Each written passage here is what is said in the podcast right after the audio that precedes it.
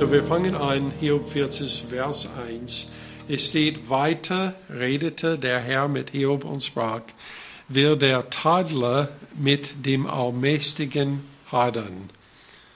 Wer Gott zurechtweisen will, der antworte nun. So Hiob hat schon ähm, etliches gesagt, als wir sind durch den äh, Buch Hiob gegangen. Äh, und für Hiob, es geht vielmehr um seine eigene Rechtfertigung, als dass Gott als Recht gesehen ist. Also denn Gott hat immer Recht.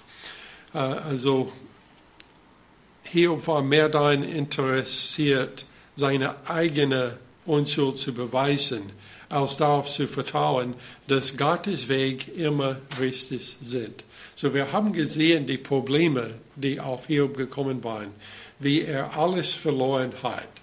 Also die Tiere, die er verloren hat ähm, und seine eigenen Kinder und wie seine Frau auch gegen ihn waren und dann die Freunde alles zu ihm gekommen waren. Und Hiob, der braucht zu vertrauen, dass Gott weiß, was er tut, auch wenn Hiob selbst das nicht versteht. In Hiob 23, Vers 1 bis 6, wir sehen ein bisschen von was Hiob vorher gesagt hat. Es steht, da antwortete Hiob und sprach, auch heute noch ist mein Klage bitter. Die Hand, der mich trifft, presst mir schwere Säufe aus. Oh, dass ich wusste, wo es ihn fände, dass es bis zu deinen Thron gelangen könnte. Es würde ihn meine Rechtssache vorlegen und mein Mund mit äh, Beweisen füllen. Ich müsste wissen, was er mir antworten und erfahren, was er zu mir sagen würde. Würde er in seiner Machtfühle mit mir streiten? Nein, er würde mich gewiss anhören. Also Hiob war so sicher, dass Gott wird ihn rechtfertigen, wenn er nur mit Gott reden könnte. Jetzt aber hat er gehört, was Gott zu sagen hat. Und so, nachdem er die Fragen Gottes in Hiob 38 und 39 gehört hat, äh, beginnt er zu erkennen, dass sein Verständnis von Gott sehr begrenzt war. So, wenn wir vergleichen unser ganzes Wissen, ich bin nur 55 Jahre alt, also in 55 Jahren, ich denke, ich habe vieles gelernt. Rosita ist hier, also ich sage nicht, wie alt Rosita ist, aber äh, sie hat mehr Zeit zu lernen als ich. Aber auch wenn wir, wir vergleichen alles, was sie gelernt hat in diesen ganzen Jahren, die Gott sie gegeben hat, und wir vergleichen das mit Gottes Weisheit, es ist wie nichts. Und so das hat Hiob auch äh, gesehen, als er, als Gott die, ihm diese Fragen gestellt hat. Also, wo warst du, wenn ich das alles gemacht hat? Ähm, also, bist du der, der das alles äh, unter Kontrolle hält? Also, Hiob hat gesehen, wie wenig er wirklich versteht.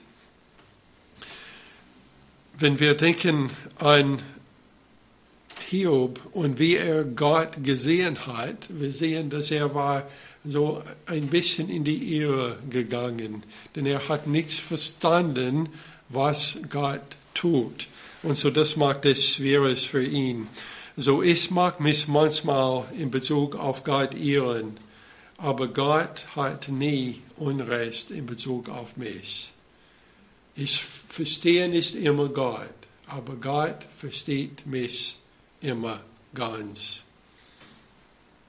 Das ist sehr demutigend, wenn ich denke, dass Gott versteht mich. Also manchmal ich verstehe mich nicht, aber er versteht mich. Vers 3 steht da, antwortete Hiob den Herrn und sprach, siehe, ich bin zu gering, was soll ich dir erwidern? Ich will meine Hand auf meinen Mund legen, Ich habe einmal geredet und konnte nichts antworten und noch ein zweites Mal und ich will es nicht mehr tun. Also Hiob ist jetzt zum Schweigen gebracht. Und das war der Ergebnis, da Gott hat gesprochen. Und wenn Gott gesprochen hat, was kann man noch sagen? Und so Hiob wurde zum Schweigen gebracht. In Vers 6, Gott redet nun weiter mit Hiob. Und es steht, und der Herr antwortete den Hiob aus dem Gewittersturm und sprach, Gürte doch deine Linden wie ein Mann. Ich will dich fragen, und du unterweise mich. Willst du mein Resturteil zunichte machen, mich schuldig sprechen, damit du gerecht seist? So wir sehen hier, dass wie Gott redet mit Hiob ist jetzt ein bisschen anderes. Gott hat zuerst sehr viele Fragen gestellt. Und jetzt er redet direkt mit Hiob in Bezug auf das, was Hiob vorher gesagt hat. Und so äh, er sagt, ähm, willst du meine Resturteil zunichte machen, mich schuldig sprechen, damit du gerecht sei? Hiob musste lernen, Gott zu vertrauen. Es ist eigentlich eine Sünde zu versuchen, sich selbst zu rechtfertigen, indem man Gott verunglimpft. Denn Gottes Wege ist immer richtig, auch wenn wir es nicht verstehen. Anstatt zu versuchen, uns selbst zu rechtfertigen, müssen wir Gott einfach vertrauen. So, so oft wir machen eine Entscheidung und wir möchten, dass jeder versteht, dass unsere Entscheidung war richtig, auch wenn wir nachher sehen, dass es nicht richtig war. Und so wir versuchen uns selbst zu verteidigen. Äh, und also das ist ein Fehler, denn Gottes Wege ist immer der richtige. Und wenn unsere Wege irrt von seinen Wege, das heißt, wir sind auf den falschen Wege.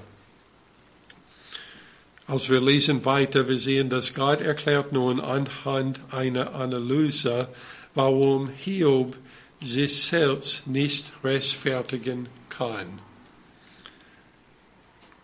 In Vers 9 es steht, ist dein Arm den Arm Gottes gleich? Oder sprichst du mit Donnerstimme wie er? schmückte dich doch mit Herrlichkeit und Hochheit und bekleide dich mit Majestät und Pracht. Gieße die Fluten deines Sohnes aus, sieh jeder Hochmutigen an und demutige ihn. Siehe jeden Hochmutigen ein, erniedrige ihn und zertrete die Gottlosen, wo sie stehen. Begrabe sie miteinander in Staub, verhülle ihre Angesichter mit Finsternis, dann will auch ich dich preisen, dass deine Reste dir zu Hilfe kommt. Also Gott sagt zu Hiob,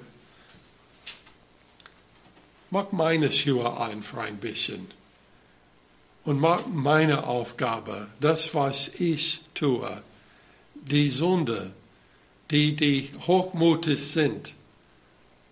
Du musst um diese Sachen kommen. Und wenn du das schaffst, auf der ganzen Welt, dann ich werde dich preisen. Also wir sollen Gott preisen, denn er ist der, der das macht. Der kümmert sich an die ganze Schöpfung und auch an die ganzen Menschen. Gott hat Hiob erklärt, dass es einen geistlichen Krieg zwischen Gut und Böse gibt und dass er für das Gericht über das Böse verantwortlich sei. Also nicht Hiob. Hiob ist nicht der, der die Gottlosen richten muss. Gott ist der, der das macht. Und diese ganze Geschichte mit Hiob war ein Teil von diesem Kampf zwischen Gut und Bösen. Denn Satan war vor Gott gekommen am Anfang des Buch Hiobs. Und Gott hat gesagt zu Satan, hast du beobachtet, mein Knecht Hiob? Diese ganze Geschichte ist geschehen wegen der Kampf zwischen Gott und Satan.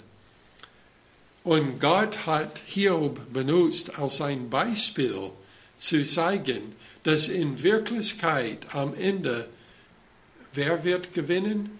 Gott und das Rest. Das ist, was gewinnen wird am Ende.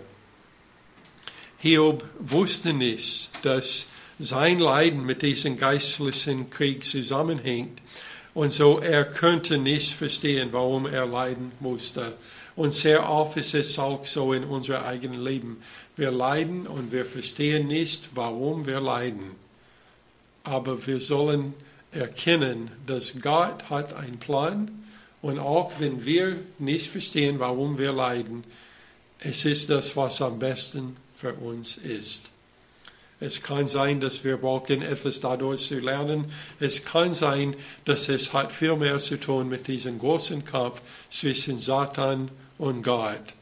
Und wir werden in diesem Leben nie verstehen, warum das alles passiert. Aber wir sollen Gott vertrauen, dass er kennt, was am besten für uns ist.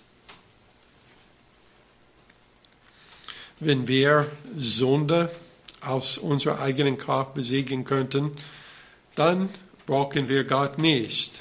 Aber wie Hiob, wir scheitern es ist nur Gottes Hand, der uns helfen kann. Und so wir sollen nicht versuchen, den Kampf gegen den Bösen zu übernehmen von Gott. Denn wir schaffen das nicht. Wir sollen einfach seinen Plan folgen.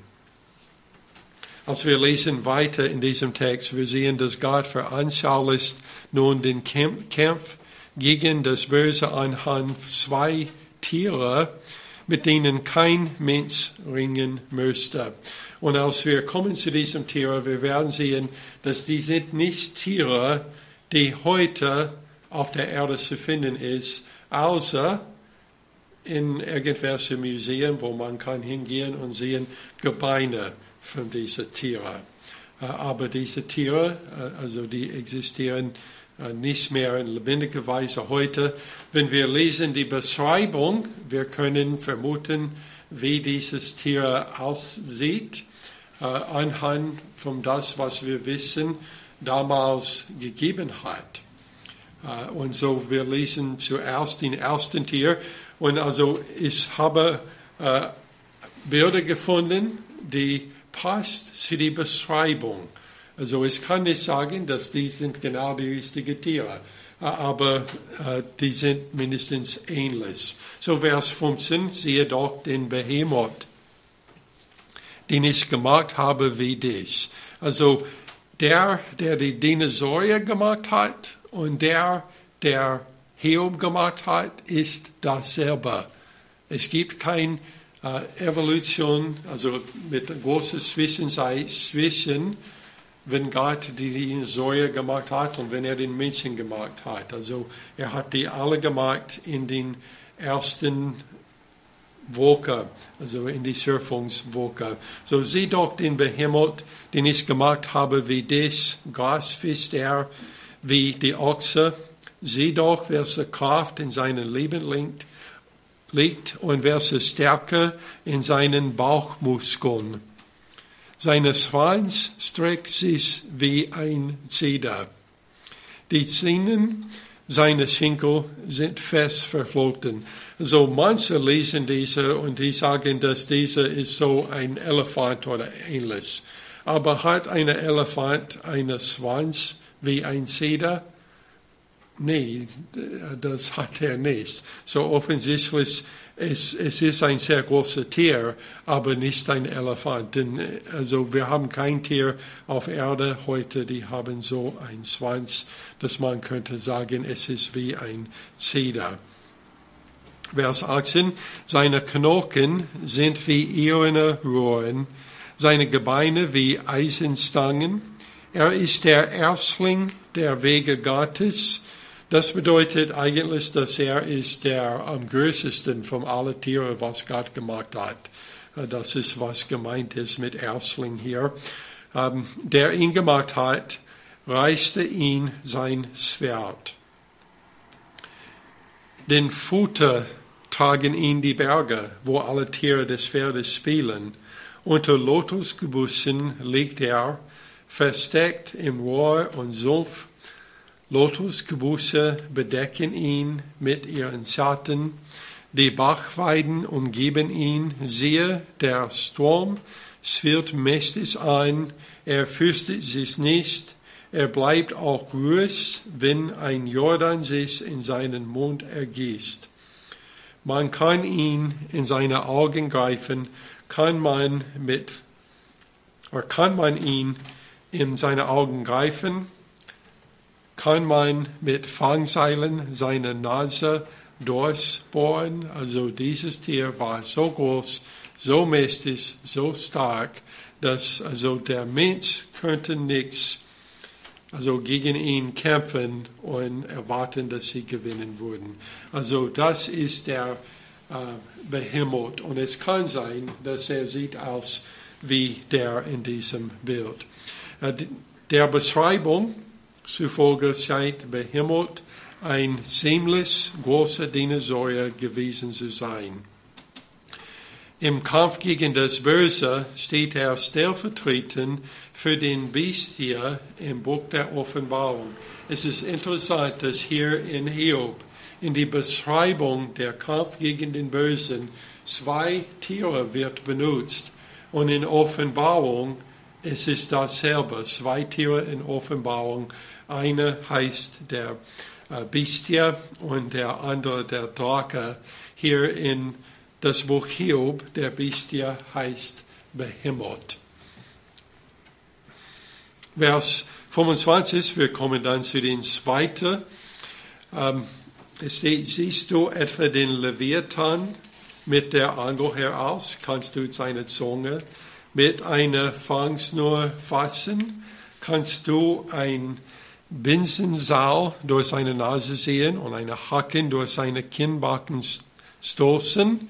Wird er die lange anflehen oder die freundliche Worte sagen? Wird er einen Bund mit dir schließen, dass du ihn zu ewigen Knecht machst? Kannst du mit ihm spielen, mit einem Vögelchen oder ihn anbinden für deine Mädchen? Falschen etwa die Fischerleute um ihn oder teilen ihn die Handler unter sich? Kannst du seine Haupt mit Spießen spicken und mit Fischharpunen seinen Kopf.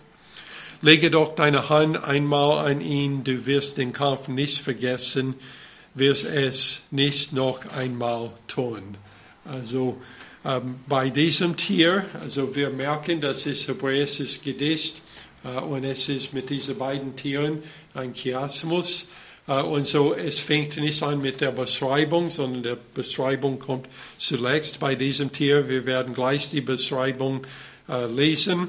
Aber wir sehen, vom, was beschreibt wird später, äh, dass dieses ähm, Text ist eigentlich ein äh, Seeungeheuer und ähm, es ist bekannt in der Geschichte, in der Mythologie besser als eine Drake. Äh, und so, ich weiß nicht, ob er sieht aus wie dieses Bild, äh, aber wenn wir kommen zu der Beschreibung, äh, wir werden sehen, dass es ist also sehr ähnlich auf jeden Fall. Ähm, und so, ja, es gab wirklich eine Zeit, wann etwas, was heute ein Drake heißen würde, äh, gelebt hat, zu gleichen Zeiten mit den Menschen.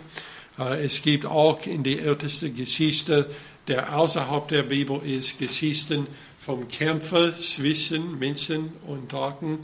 Ähm, und äh, es gibt keinen Grund zu denken, dass die in Wirklichkeit nichts, nichts existiert hat. Also im Kampf gegen das Böse stellte Leviathan den Drachen im Buch der Offenbarung dar. Wir finden, dieses Tier ist auch genannt, also insgesamt fünfmal im Alten Testament. Behemoth äh, nur zweimal, Leviathan insgesamt fünfmal. In Isaiah 27, Vers 1, ähm, wir finden, dass Leviathan ist verglichen mit der Schlange aus 1. Mose 3,1. Und so, es, es gibt jeder Grund zu denken, dass diese, in dieser Geschichte hier in Hiob ist repräsentativ auf, äh, von Satan selbst, wie auch der Drache in der Buch Offenbarung. Isaiah 27, Vers 1. Es steht, an jenem Tag wird der Herr mit seinen harten, großen, starken Schwert den Leviathan heimsuchen, die flüstige Schlange, ja, den Leviathan, die gewundene Schlange, und er wird das Ungeheuer töten, das im Meer ist. Also vom Jesaja 27,1 wir verstehen, dass Leviathan ist ein anderer Name von der Schlange vom 1. Mose 3,1, ähm, was Adam und Eva verführt hat. Nun kommen wir zum Hiob 41 und das ganze 41 ist eine Beschreibung von Leviathan und auch äh, etwas über den Kampf zwischen die beiden, also Gott und Leviathan. Es steht, sehe, die Hoffnung auf ihn wird getäuscht. Wird man nicht schon bei seinem Anblick hingestreckt? Niemand ist so tollkühn, dass er ihn reizen müsste. Wer aber kann vor mir bestehen? Also wenn wir vergleichen Leviathan und Gott, also keiner müsste vor Leviathan stehen, aber Gott sagt, ich bin mächtiger als Leviathan. Also wer kann vor mir stehen? Auch Leviathan kann nicht vor Gott stehen und erwarten, dass er gewinnen würde. Vers 3, wer hat mir zuvor gegeben, dass ich ihm vergelten sollte? Alles, was unter dem ganzen Himmel ist, gehört mir. Also wer hat Leviathan erschaffen? Gott hat. Und Gott ist mächtiger als Leviathan und Leviathan kann auch nichts gewinnen. Auch wenn er kommt vor Gott und Gott sagt, hast du beobachtet mein Knecht Hiob? Also er kann eigentlich äh, nichts. Er hat keine Chance zu gewinnen, denn Gott ist allmächtig. Also Hiob gegen Leviathan hat also keine Chance, aber Leviathan steht unter den Herrschaft Gottes und er wird letztendlich besiegt, wie wir finden im Buch Offenbarung. Ähm, die nächsten 13 Versen enthalten eine physische Beschreibung des Drache.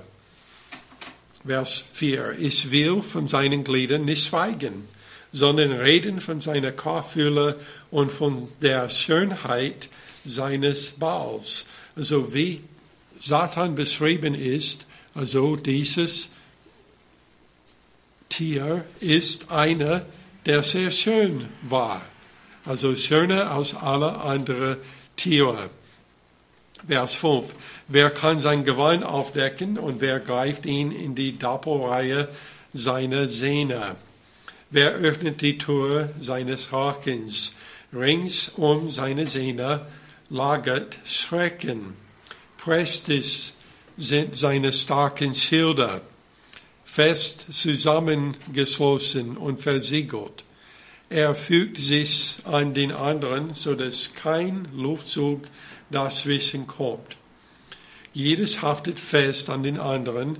Sie greifen ineinander und lassen sich nicht trennen.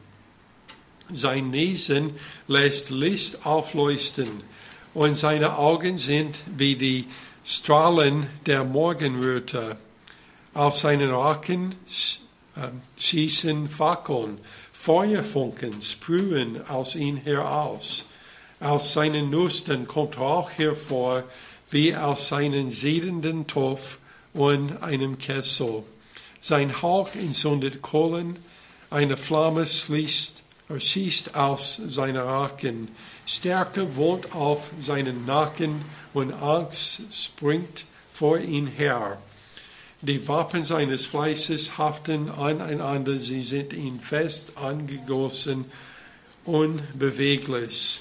Sein Herz ist hart wie Stein und so fest wie der untere Mühlstein. Also interessant, dass es redet jetzt über sein Herz. Hart wie Stein. Der Sturz Satans war eine Herzenangelegenheit. Also sein Herz war nicht aufrichtig vor Gott. Vers 17. Die Hirten erbeben, wenn er auffährt. Vor Verzagtheit geraten sie außer sich. Trifft man ihn mit dem Schwert, so hält es nicht stand, wie der Speer nach Wurfspieß oder Harpune. Er achtet Eisen für Stroh und Erz für faules Holz. Kein Pfahl kann ihn in die Flucht schlagen und Schleudersteine verwandeln sich ihm wie Spreu. Er achtet die Keule für einen Halm und verlagt des äh, Sausen des Wurfspießes. Auf seiner Unterseite sind spitzen Scherben. Er sieht einen Dressschlitten über den Schlamm dahin. Er bringt die Tiefe zum Seiden, oder Sieden wie einen Kessel macht das Meer auf einen Saubentopf. Hinter ihm leuchtet der Pfad, man könnte die Flut vor Silberhaar halten.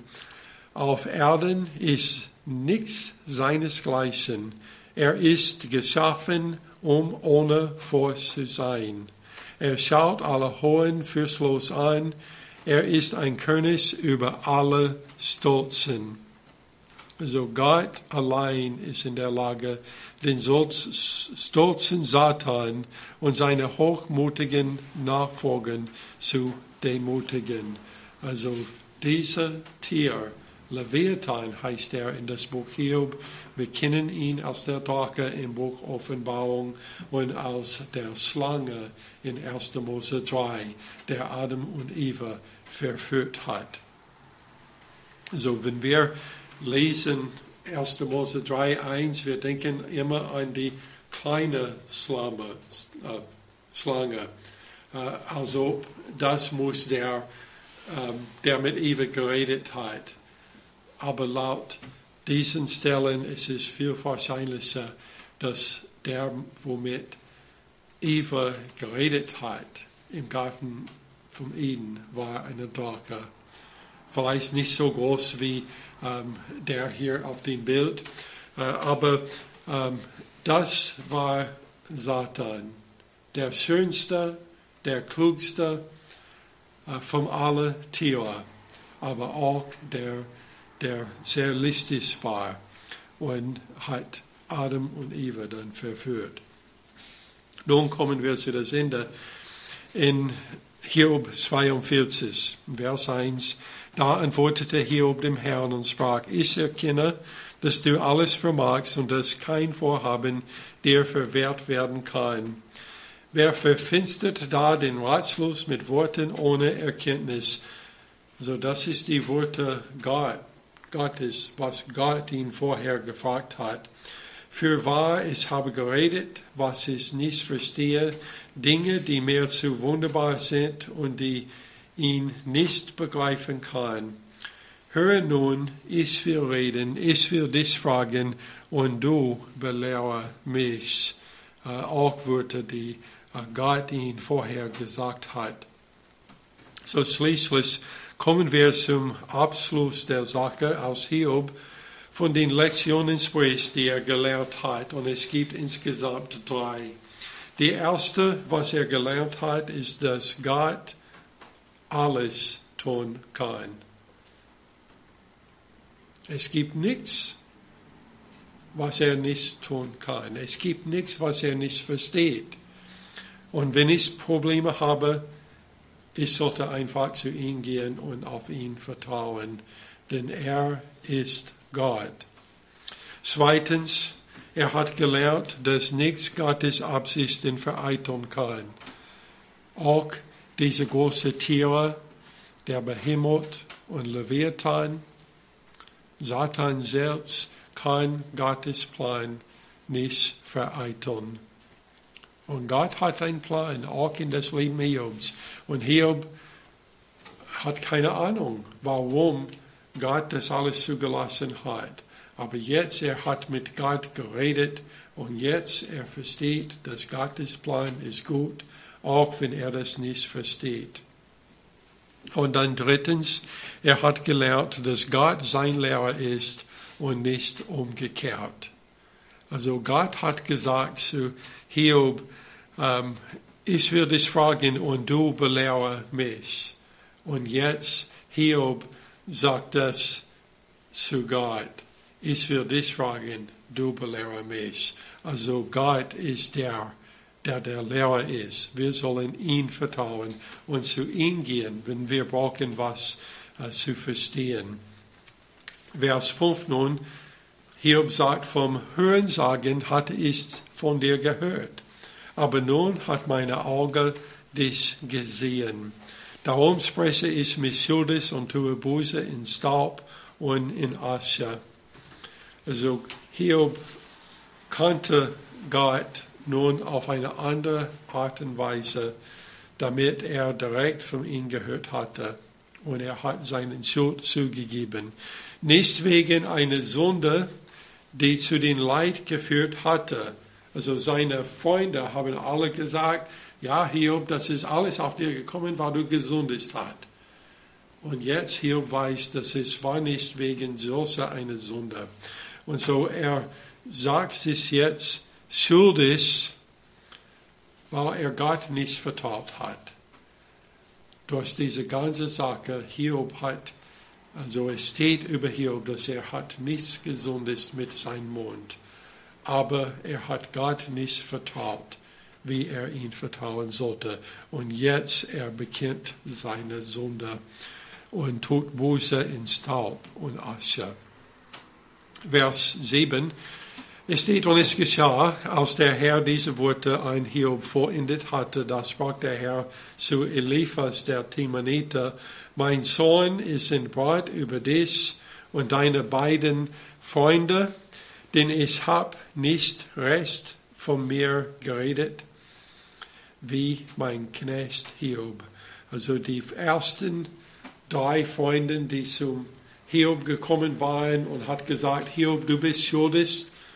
Also Gott war zornig auf ihn und auf die anderen Freunde. Und so er sagt zu denen, wer sagt, so nimmt nun sieben Jungstiere und sieben Widder und geht zu meinem Knecht Hiob und bringt sie als Brandopfer dar für euch selbst mein Knecht Hiob aber soll für euch beten, denn nur ihn werde ich erhören, dass ich gegen euch nicht nach eurer Torheit handle, denn ihr habt nicht recht von mir geredet wie mein Knecht Hiob. Da gingen Eliphas der Timaniter und Bildad der Schuchiter und Sophar der Naamiter und machten es so, wie es so wie der Herr es ihnen befohlen hatte, und der Herr erhörte Hiob.